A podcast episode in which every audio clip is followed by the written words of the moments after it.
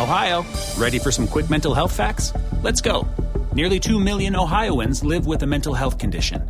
In the U.S., more than 50% of people will be diagnosed with a mental illness in their lifetime. Depression is a leading cause of disability worldwide. So, why are some of us still stigmatizing people living with a mental health condition when we know all of this? Let's listen to the facts and beat the stigma. Ohio, challenge what you know about mental health at beatthestigma.org. de esta fecha tan especial que está próxima a celebrarse, que es el Día de las Madres. Eh... Ohio, ready for some quick mental health facts? Let's go. Nearly 2 million Ohioans live with a mental health condition. In the U.S., more than 50% of people will be diagnosed with a mental illness in their lifetime.